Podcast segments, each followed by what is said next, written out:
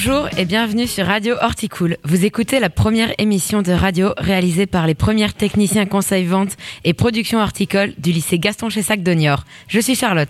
Et je suis Avan. Pendant une semaine, dans le cadre de notre cours d'éducation socio-culturelle, nous vous avons préparé une émission de radio autour de thèmes choisis par les élèves. Deux journalistes de l'association d'éducation média Chronos et Kéros nous ont aidés à la réaliser. On a choisi nos sujets, déterminé un angle, préparé des questions avant de partir sur le terrain. On a réalisé pour vous des reportages, des portraits et des interviews en allant interroger des personnes autour de nous.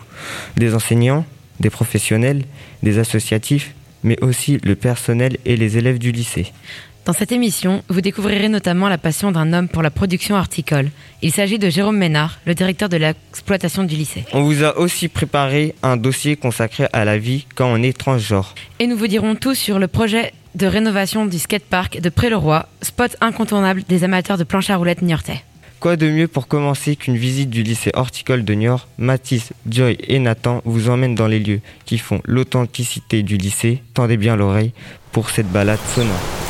Le lycée horticole se trouve au bord de la Sève, la rivière qui traverse Niort et qui a donné son nom au département. C'est un endroit calme, avec beaucoup de végétation, mais il nous est interdit, sauf lorsque l'on est en travaux pratiques désherbage.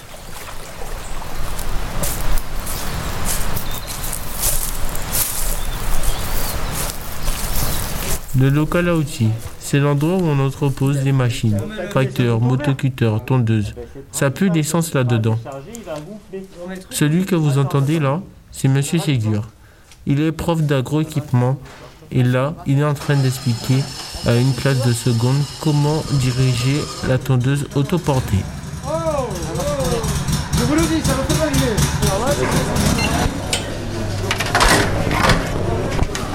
Chaque jour, à midi 10, c'est le moment d'aller à la cantine.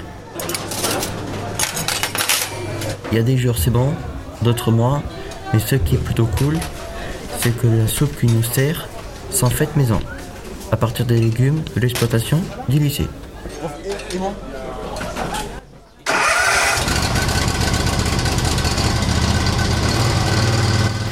On a aussi une grande exploitation au lycée. Des serres en face des salles de cours et puis une exploitation à 2,5 km qui se nomme Chantemer.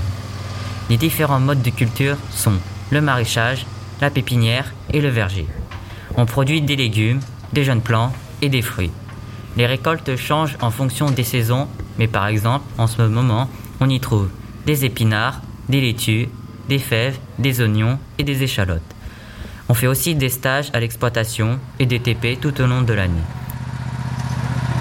Là, ce qu'on entend, c'est la moteuse, qui, comme son nom l'indique, permet de faire des modes de terre qui serviront à faire les semis. Il y a aussi la rempoteuse. Une fois les légumes récoltés, on les stocke dans la chambre froide, avant de les vendre à la boutique du lycée ou aux particuliers.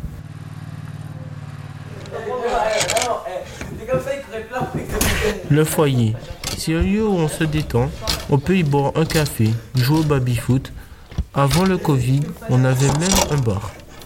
Mais ça, c'était avant. Le foyer, c'est aussi un lieu où peuvent se, retrouver les filles et les garçons internes. Car les bâtiments où ils dorment ne sont pas mixtes. Les quelques 200 élèves passeront tout leur bac pro à l'issue du programme scolaire. Pour plus tard pouvoir faire plusieurs métiers, comme maraîcher, pépiniériste, conseil-vente.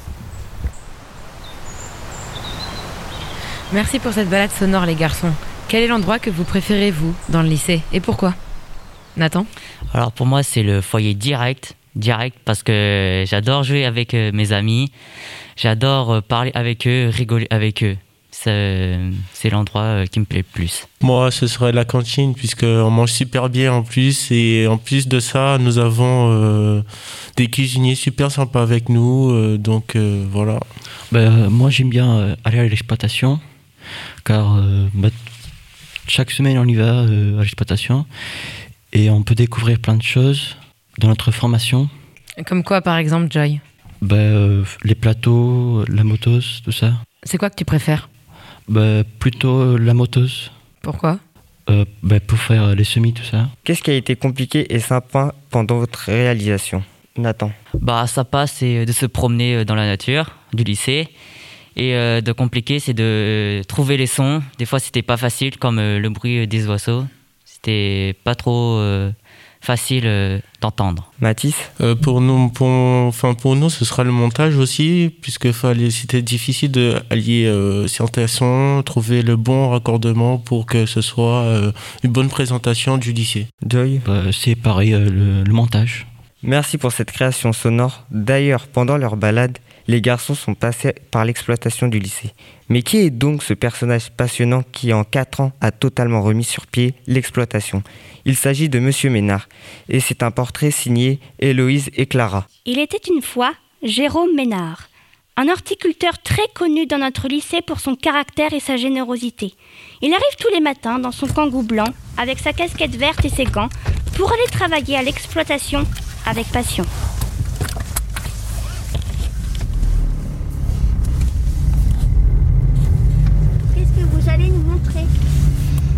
On va aller faire un tour sur l'exploitation, on va aller voir les... Il faut que j'aille contrôler les travaux des troisièmes qui sont en train de me déplanter les fraisiers.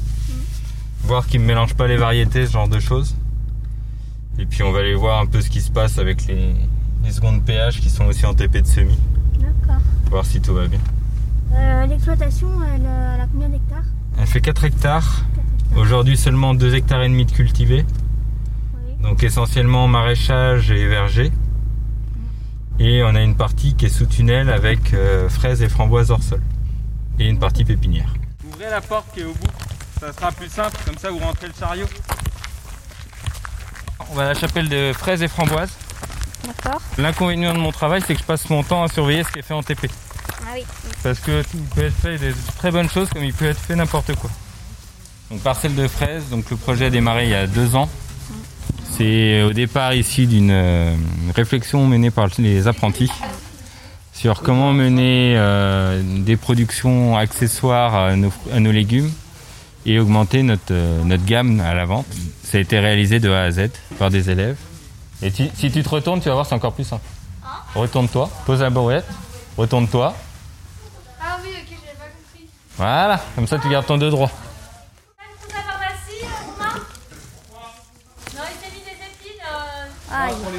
Allez vous laver les mains. C'est votre brouette là Il y a 4 ans, il n'y avait rien sur l'exploitation. Il n'y avait plus rien sur l'exploitation, il était à l'arrêt complet. Et puis, ça fait partie des parcelles qu'on redéveloppe.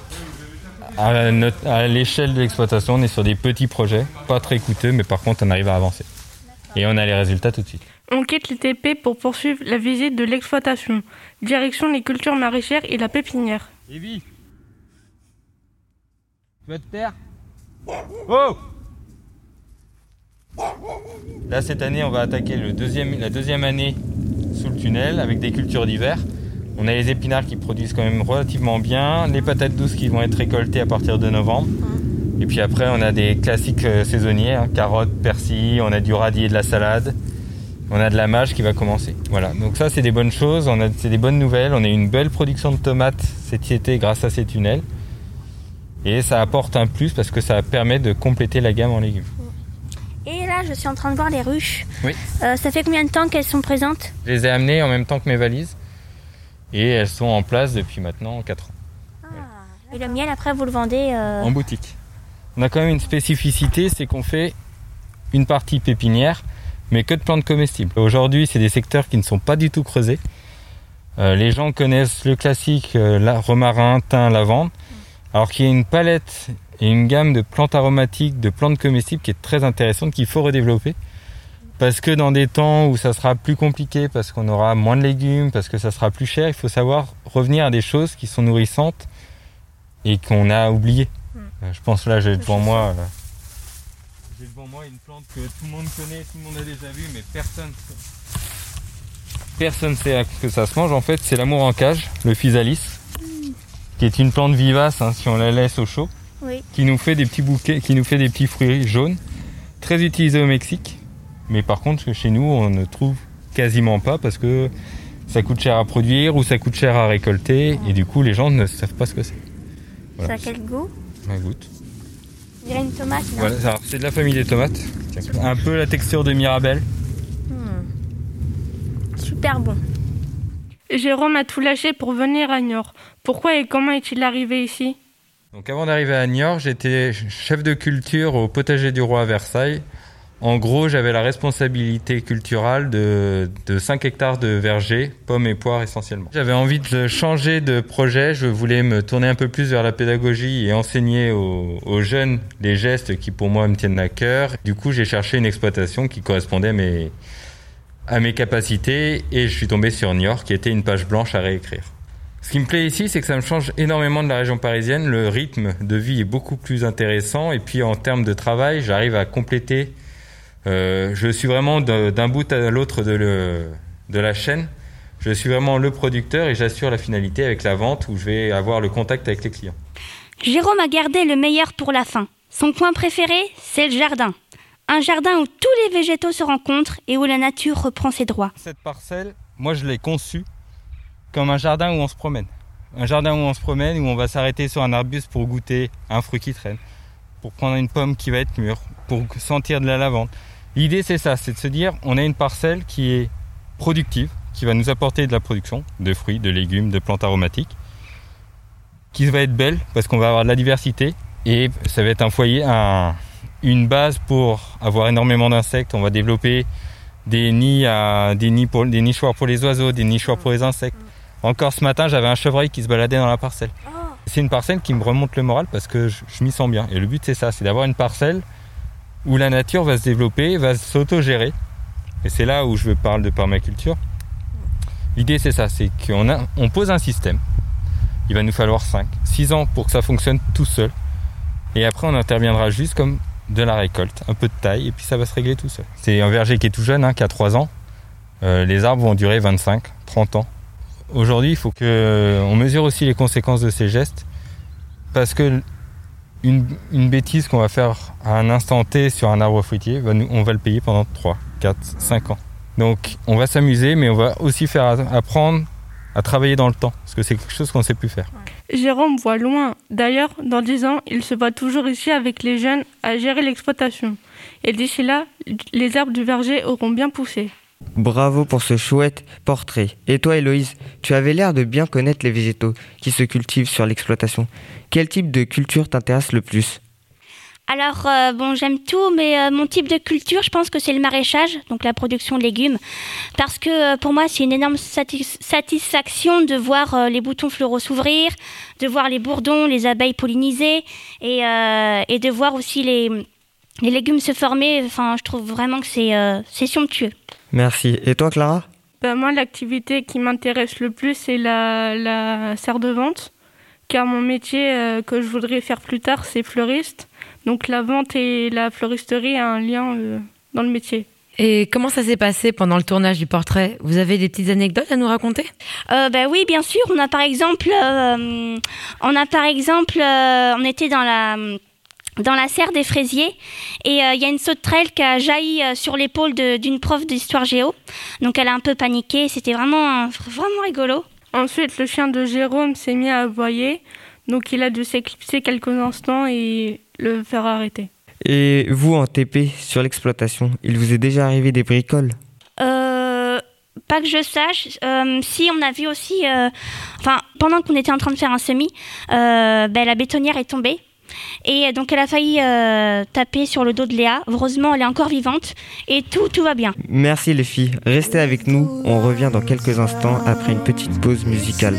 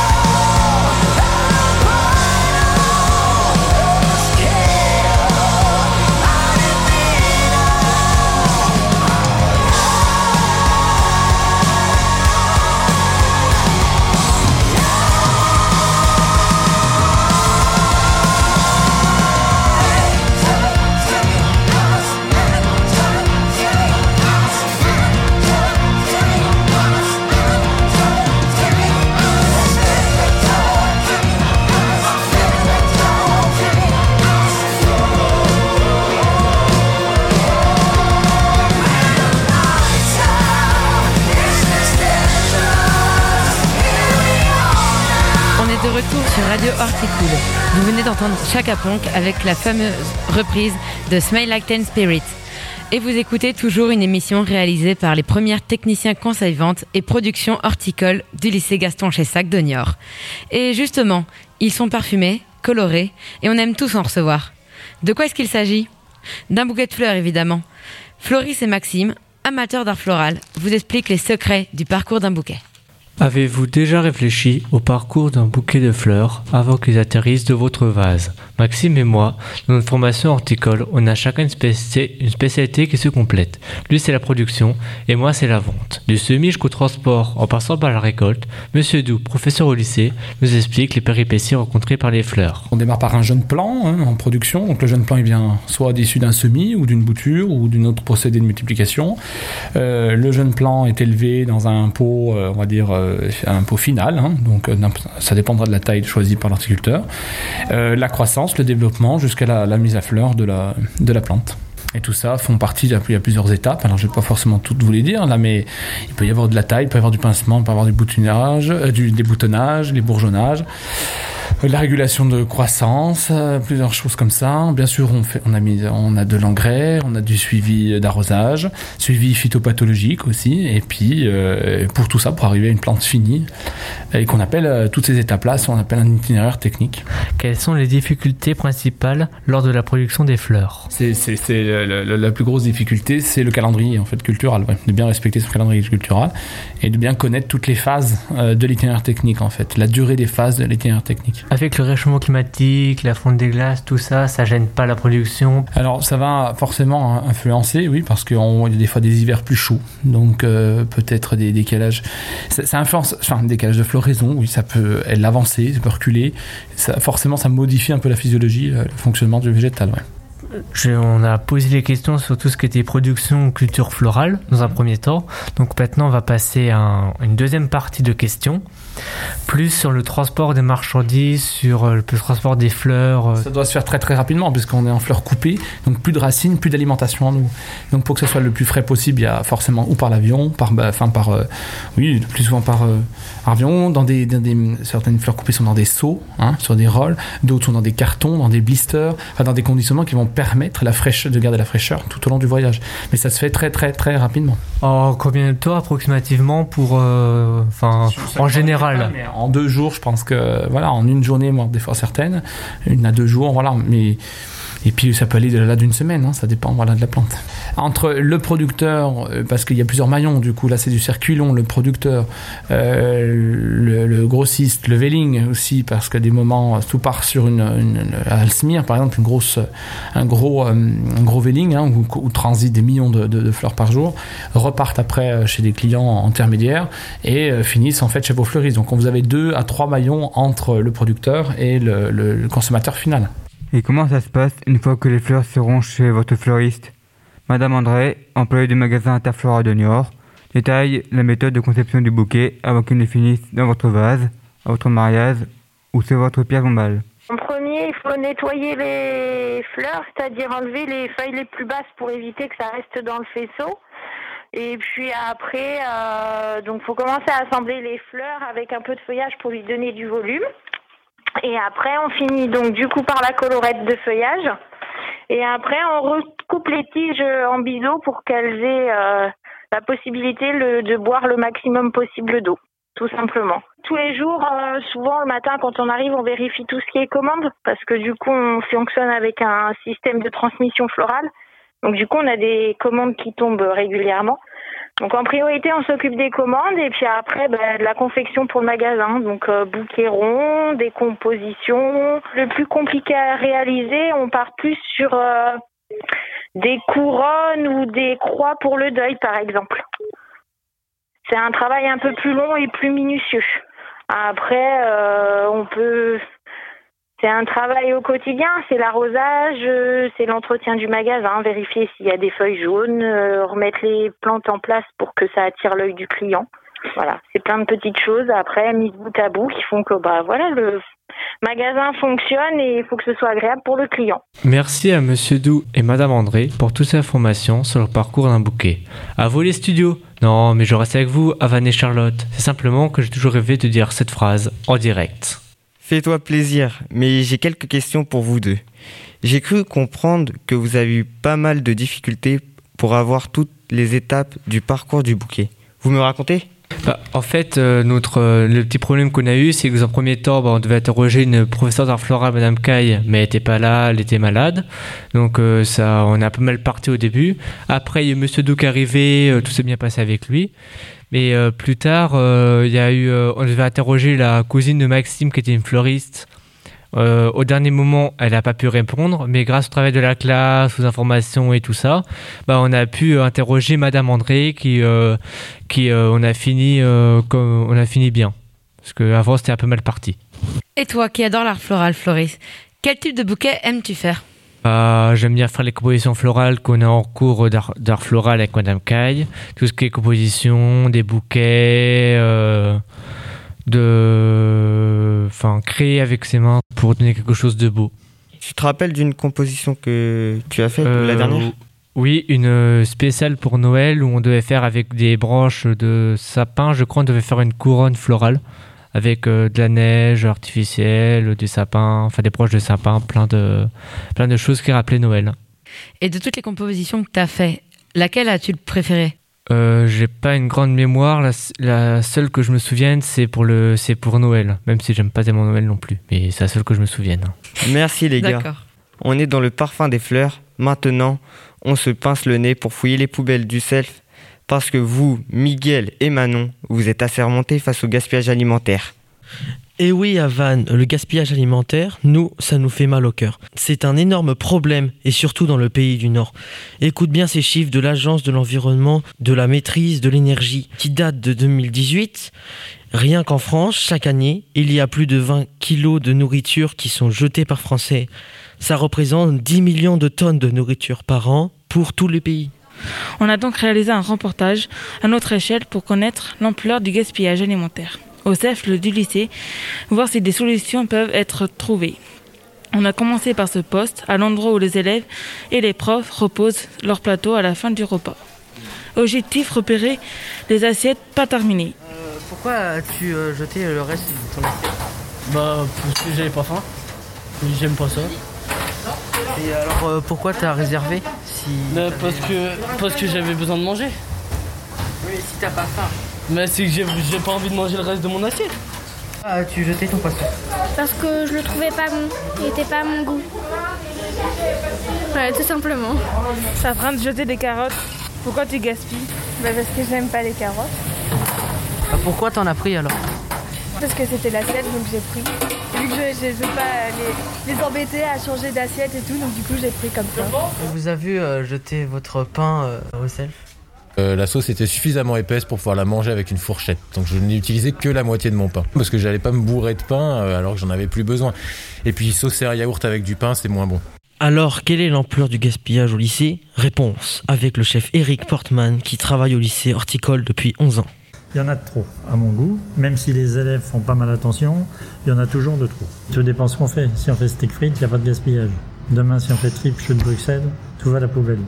Et la chose aussi, c'est que vous, les élèves, vous osez pas dire j'en veux pas ou j'aime pas. Ou alors j'en voudrais que la moitié.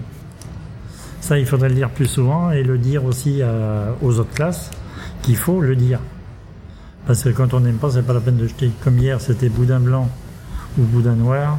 Ceux qui n'aiment pas le boudin, ils en prennent pas. Pas la peine de les jeter. Et euh, si vous auriez une idée, que ferez-vous euh, contre ça? Mais justement, il faut que les élèves arrivent à parler.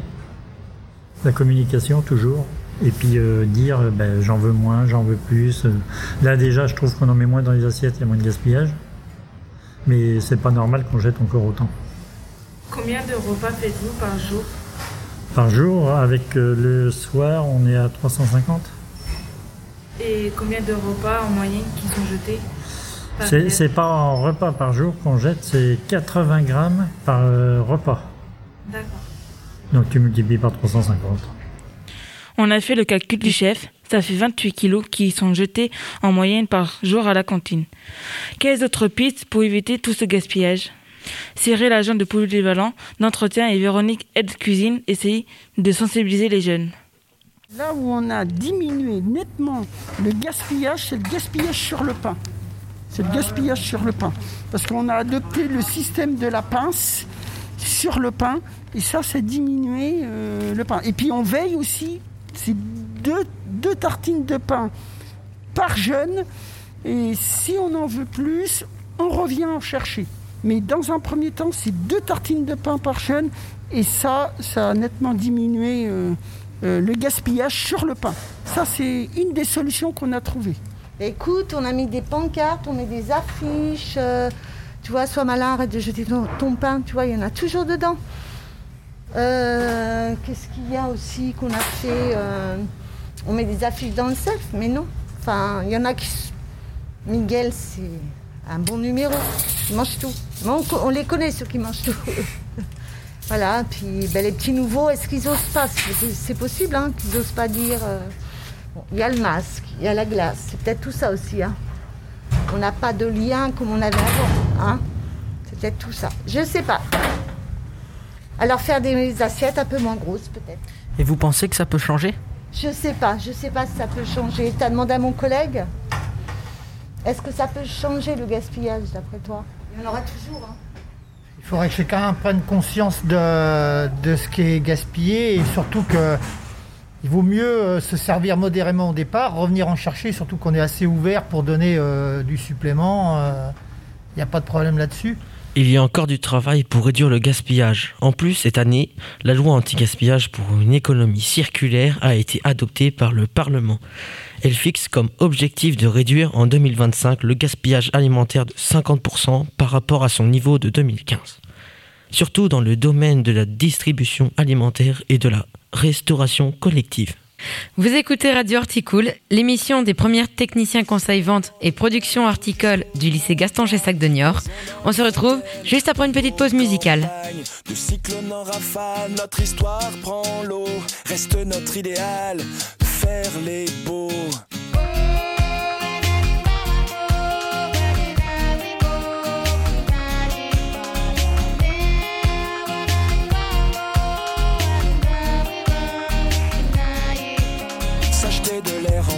Remplir la balance.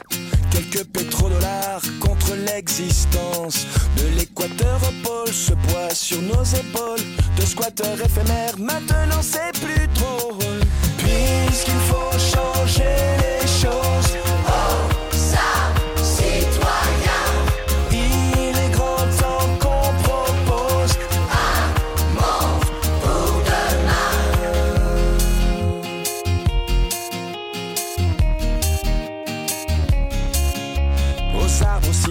Quelques baffes à prendre.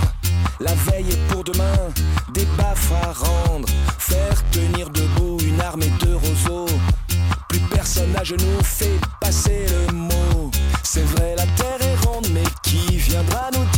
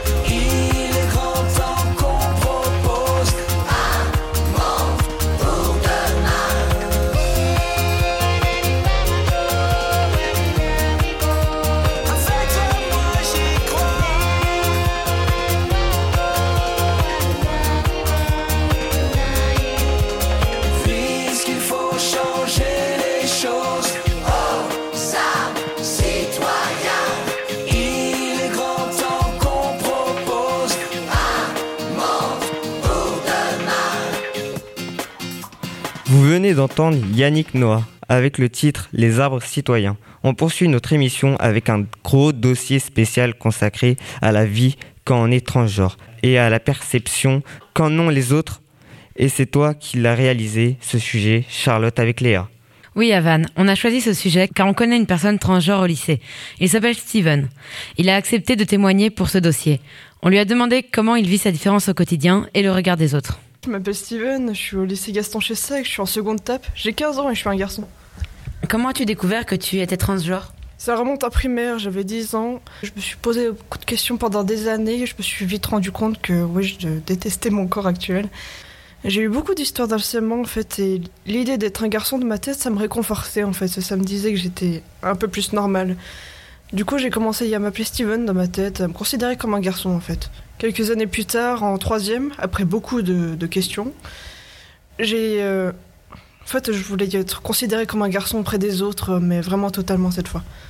Pas que ce soit seulement dans ma tête, mais que ce soit auprès de tout le monde. Et euh, comment le vis-tu actuellement au quotidien? Actuellement, ça se passe plutôt bien. Je trouve des personnes de confiance qui, qui m'acceptent comme je suis. J'ai des amis, tout ça. Je dirais que j'ai de la chance. Euh, Réfléchis-tu à une quelconque opération? Et si oui, pourquoi? Je réfléchis à quelques opérations, notamment pour la poitrine. C'est la première euh, qui nous viendrait un peu tout ça à l'esprit. En tout cas, pour ceux qui veulent faire des opérations. La poitrine, c'est vraiment quelque chose que je déteste regarder le matin dans le miroir. Que j'essaie de cacher au maximum, en tout cas. Même si ça reste encore assez compliqué intérieurement et même mentalement. D'accord. Euh, As-tu déjà vécu des réactions négatives de la part de certaines personnes euh, qui auraient du mal à accepter du coup le fait que tu sois transgenre? Oui, de la part de mes parents, euh, qui ont encore beaucoup de mal, alors que ça fait beaucoup de temps qu'ils sont au courant maintenant, ça fait presque un an. Mais ils ont encore beaucoup de mal à m'appeler euh, la manière que je veux, ils n'ont jamais réussi d'ailleurs. Mais je laisse le temps faire. Quel impact euh, Enfin, est-ce qu'il y a un impact plutôt sur ta sexualité ou aucun? Pas spécialement, je, suis en couple actuellement, j'ai une copine et ça me dérange pas de parler de tout ça avec elle, je suis plus à l'aise en tout cas avec elle sur ce genre de sujet. Et vis-à-vis du lycée, est-ce que, enfin, comment est-ce que les gens y, réagissent? Est-ce que tu penses que euh, ils réagissent bien, ils réagissent mal, ils, ils sont ouverts ou pas vraiment? Pour moi, en tout cas, j'ai j'ai beaucoup de chance parce que j'ai trouvé beaucoup de personnes qui acceptent ça, même des profs qui commencent à m'appeler Steven, ce genre de choses. Du coup, ça se passe très bien pour moi. Très bien. Euh, est-ce que tu aurais, par exemple, un conseil à donner euh, aux personnes qui eux, eux-mêmes, tout comme toi, euh, en primaire, se posaient, se posent des questions sur euh, sur eux-mêmes euh, Je dirais qu'il faut beaucoup réfléchir, se poser les bonnes questions, comme le, le fait, euh, sur le ressenti de, ce- de ce qu'on ressent, est-ce qu'on se sent à l'aise avec notre corps actuel? Simplement de prendre, de soin, de prendre soin de soi, de trouver des personnes de confiance et qui en parler si on veut, si on veut en parler à des gens. Prendre soin de soi en, en réfléchissant. Quelle serait ta définition à toi euh, bah, de ce qu'est le fait d'être transgenre Le fait d'être transgenre, c'est y avoir un ressenti différent de ce qu'on nous a assigné à la, à la naissance. Pour être un peu plus clair, je dirais que, moi en tout cas, j'ai été assignée fille à la, à la naissance, mais mon ressenti, euh, le ressenti est différent, c'est c'est garçon. Steven, lors de l'entretien, a donné sa, défi- sa définition du mot transgenre. Mais est-ce que les gens savent ce que ça signifie? On a posé la question à des jeunes et des adultes croisés au lycée. C'est quoi pour toi être transgenre? Pour moi, c'est euh, une personne qui se sent pas très bien dans son corps euh, car euh, elle veut changer de, sexe. Un transgenre, c'est quelqu'un, il est dans un corps de garçon, mais pour lui, sa tête, c'est comme une fille. Pour moi, c'est euh, quelqu'un euh, qui veut ressembler au sexe différent euh, à lui-même. C'est une personne qui se sent pas bien dans sa peau avec le sexe euh, avec lequel elle est née et qui veut en changer. C'est quelqu'un qui a un corps de fille, par exemple, mais qui se prend pour un garçon, enfin, qui, est, qui veut le sexe opposé, enfin, voilà. Être transgenre, c'est une personne qui est née dans un mauvais corps qu'il n'a pas voulu. Par exemple, c'est une, il est né dans un corps de fille alors qu'il se considère comme garçon? Moi, je considère ces personnes comme elles le considèrent eux. Moi, pour moi, ma définition, c'est une personne qui est née avec des malus sur son corps, qui ne les a pas voulu, qui qui, euh, qui aime pas son corps de maintenant. L'ONG Amnesty International donne la définition suivante du terme transgenre. Une personne trans est une personne dont l'expression de genre et ou d'identité de genre s'écarte des attentes traditionnelles reposant sur le sexe assigné à la naissance. Au-delà de la perception des gens, les personnes transgenres doivent affronter plein d'obstacles, notamment lorsqu'elles entament un parcours de transition pour se faire opérer et changer physiquement de sexe. Frédéric Hay, le président de l'association ADEOS, qui informe et lutte contre toutes les formes de discrimination LGBTQ+, dans l'ex-région du Poitou-Charentes. Pour lui, il y a encore beaucoup à faire sur la question. Euh, Comme en son temps, euh, l'OMS avait retiré de la liste des, maladies mentales l'homosexualité, eh bien l'OMS vient très récemment de retirer de la liste des maladies mentales la, transidentité. Voilà. Euh, donc euh, le parcours de soins est à la demande de l'intéressé, à la demande de la personne transgenre, si elle exprime la nécessité, le besoin, le souhait d'être médicalement accompagnée par un psychologue, voire un psychiatre, euh, c'est son droit. Mais notre position au niveau d'Alios, et c'est la position aujourd'hui de l'OMS aussi, on le rappelle à toutes les professions médicales qui nous écoutent, euh, c'est le choix et la demande du patient. On n'a pas à imposer pour les personnes transgenres la psychiatrisation du parcours. Les personnes transgenres euh, ne sont pas des personnes malades. Euh, beaucoup de personnes transgenres ne se reconnaissent pas dans le parcours médical tel qu'il est prévu aujourd'hui par euh, les organismes qui se sont euh, auto-habilités. Donc, euh, beaucoup de personnes transgenres euh, sont ce qu'on appelle en parcours libre de transition. Ce qui présente à la fois des avantages, mais aussi des inconvénients en matière de sécurité et de sécurité en matière de santé publique. Puisque bah, lorsqu'on est en parcours libre, euh, c'est pas inintéressant. Le seul problème, c'est que ça expose aussi à d'autres problématiques euh, d'accès euh, à des soins adéquats. Certaines personnes transgenres peuvent se mettre en danger elles-mêmes, euh, faute euh, d'accès à des soins adéquats ou à des professionnels de la santé informés et formés. Que ce soit l'éducation nationale, que ce soit le corps médical, euh, très peu euh, ont des informations ou sont en capacité de recevoir convenablement les personnes transgenres.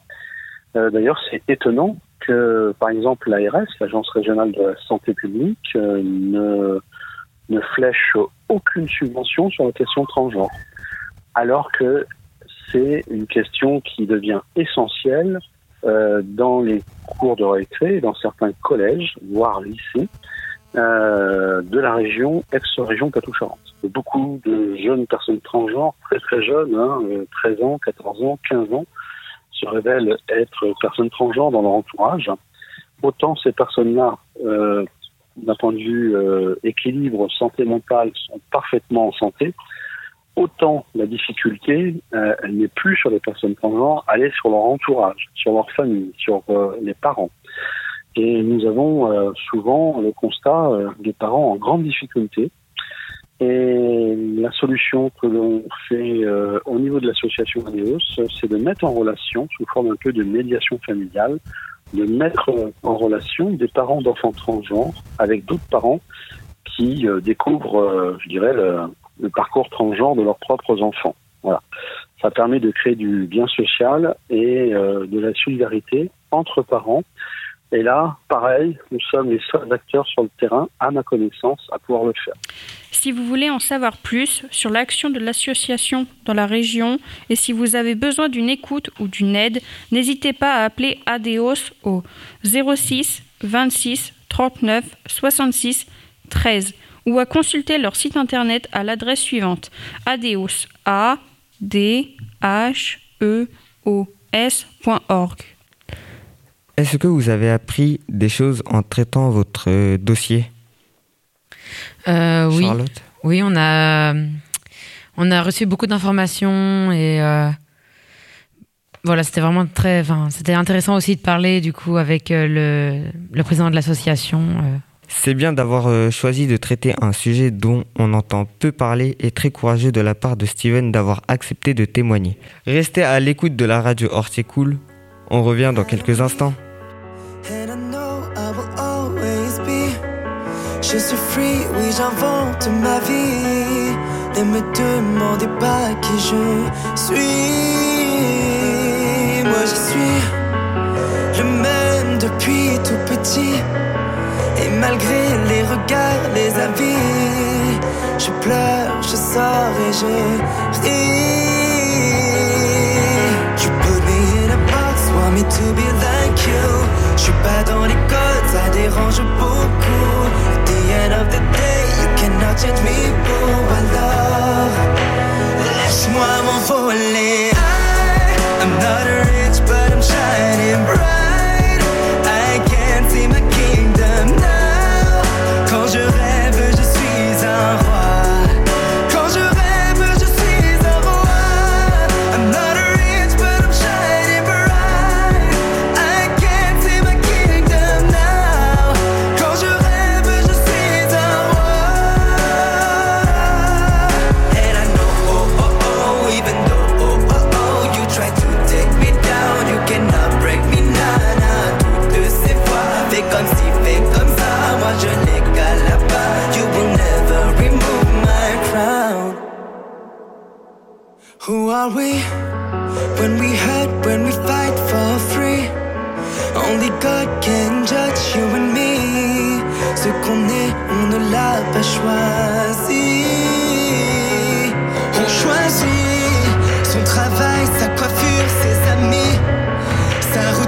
bajo el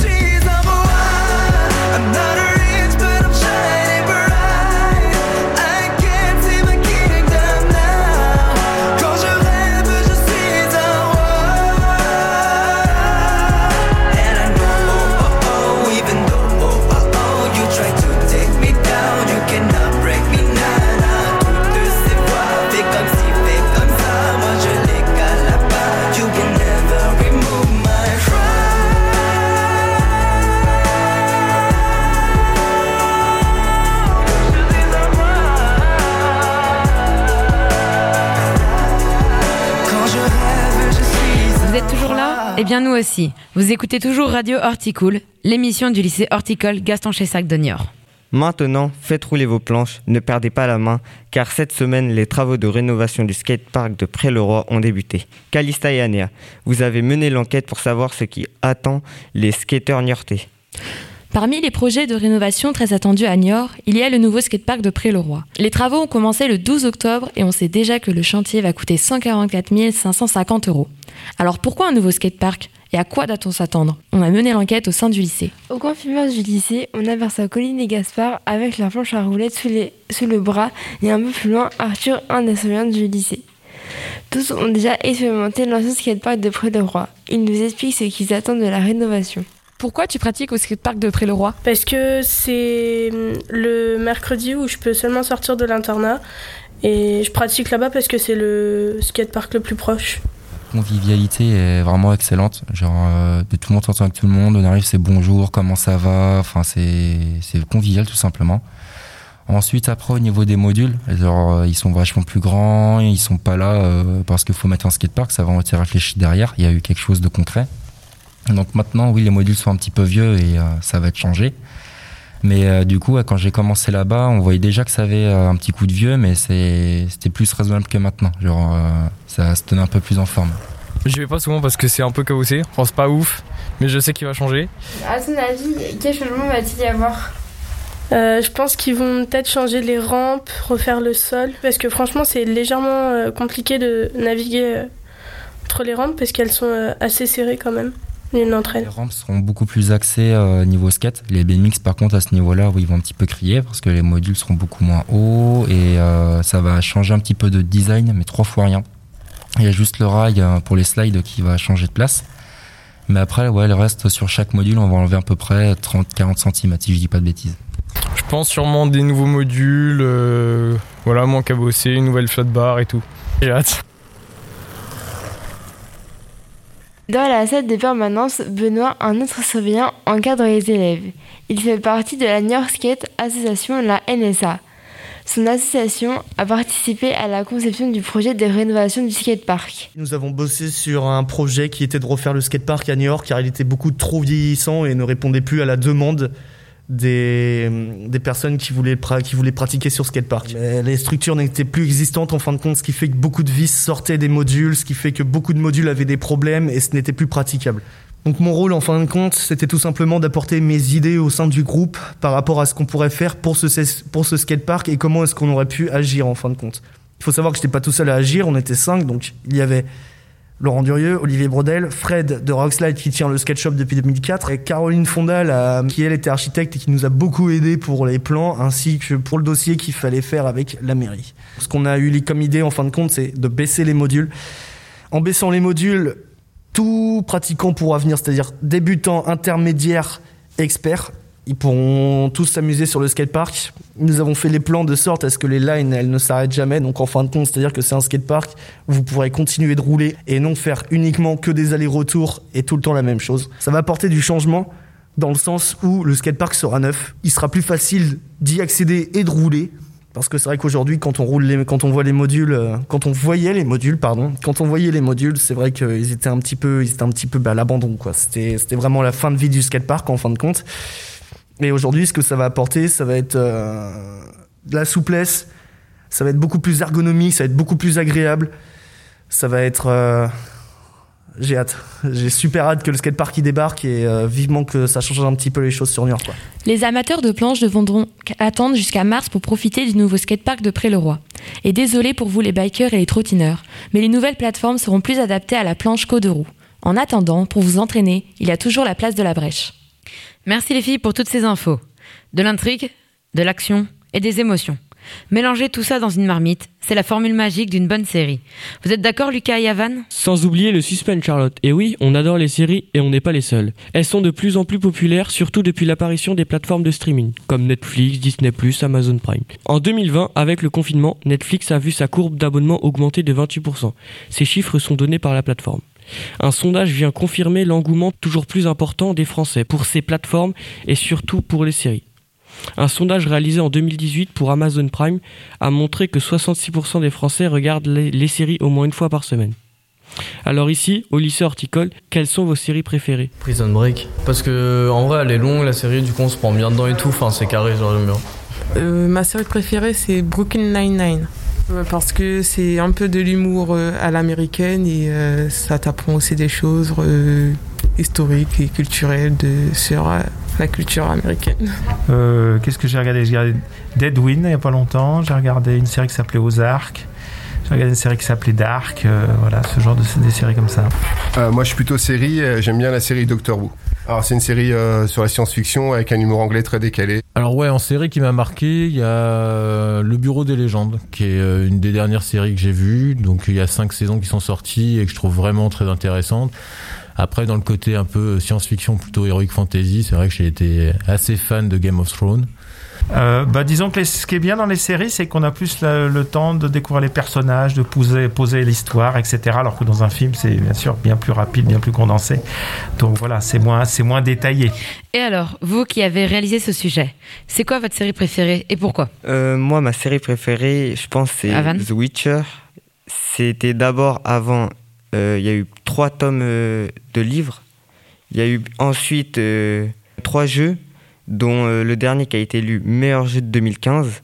Et puis en 2019, en décembre, il y a eu la sortie de la série et qui a fait euh, un buzz monstrueux, qui a rehaussé le dernier jeu de 563%.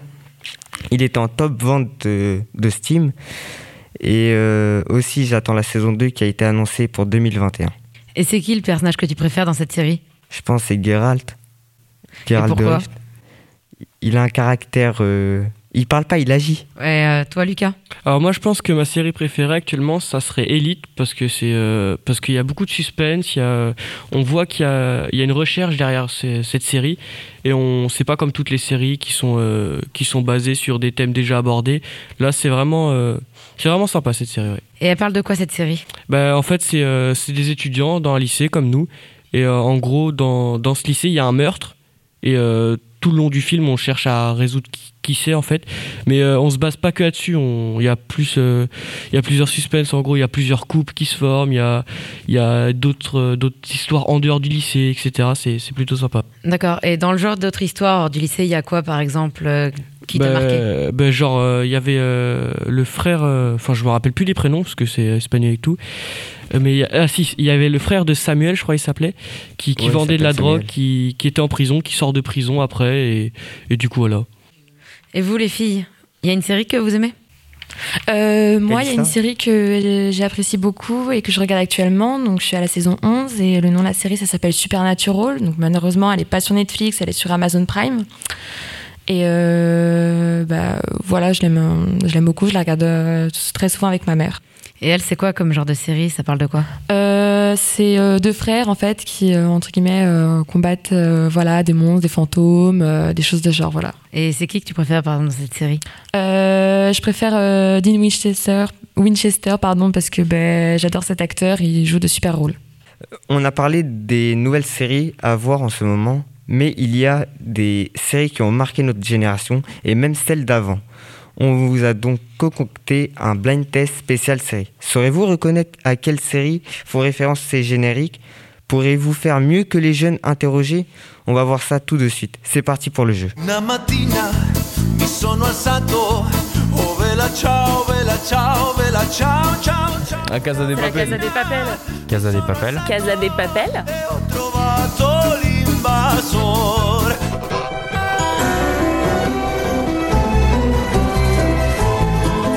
Dexter. Non? Ah ouais, ça je connais pas ça. Ça fait pas euh, genre Desperate Housewives? Desperate Housewives. J'en ai entendu parler.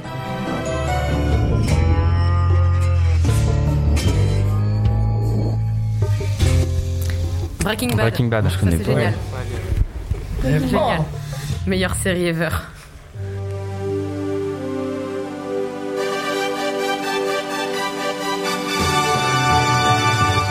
Dragon Ball. Dragon Ball Alors là, Allez. ça me dit un truc de ouf. planning est mais, bien, la euh, série moins. Non, vraiment, la série est bien. Non, là, comme ça, je sèche. C'est Dragon Ball. Dragon Ball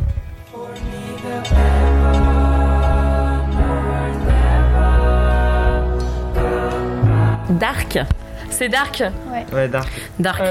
J'en ai entendu parler.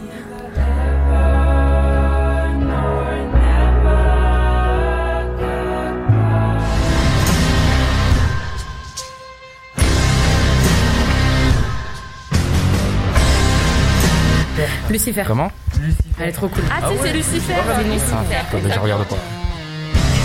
Ah, je suis nul en fait.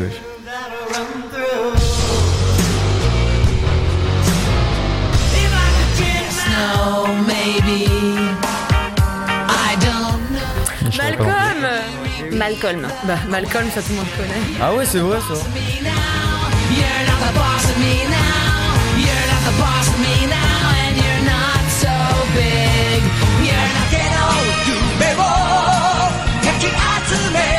Là, Dragon Ball. One Piece. One Piece Ouais.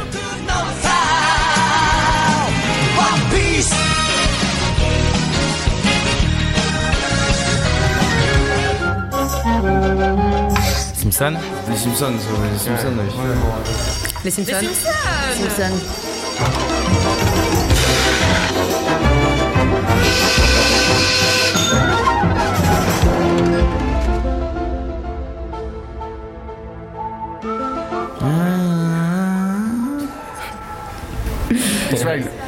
X-Files. X-Files X-Files.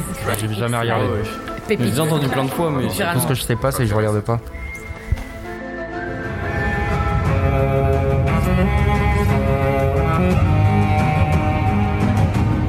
C'est pas Game of Thrones Ouais. Si, c'est Game of Thrones. J'ai pas regardé ça aussi. Game of Thrones. Ah, mais ça je Je connais. la termine.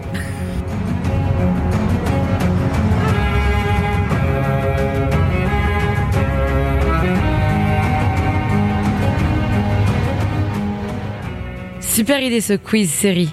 Grâce au conseil de nos chroniqueurs, vous savez maintenant quoi voir ou quoi revoir au niveau série ce week-end. C'est déjà la fin de notre émission. On espère que vous avez passé un bon moment en notre compagnie.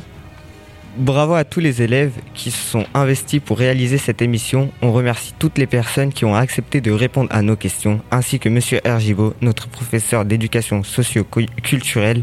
Merci aussi à Louise et Eftimios, les journalistes de l'association Chronos et Kairos, pour leur aide. Passez une bonne soirée et à bientôt sur les ondes de Radio Horticool. Radio Horticool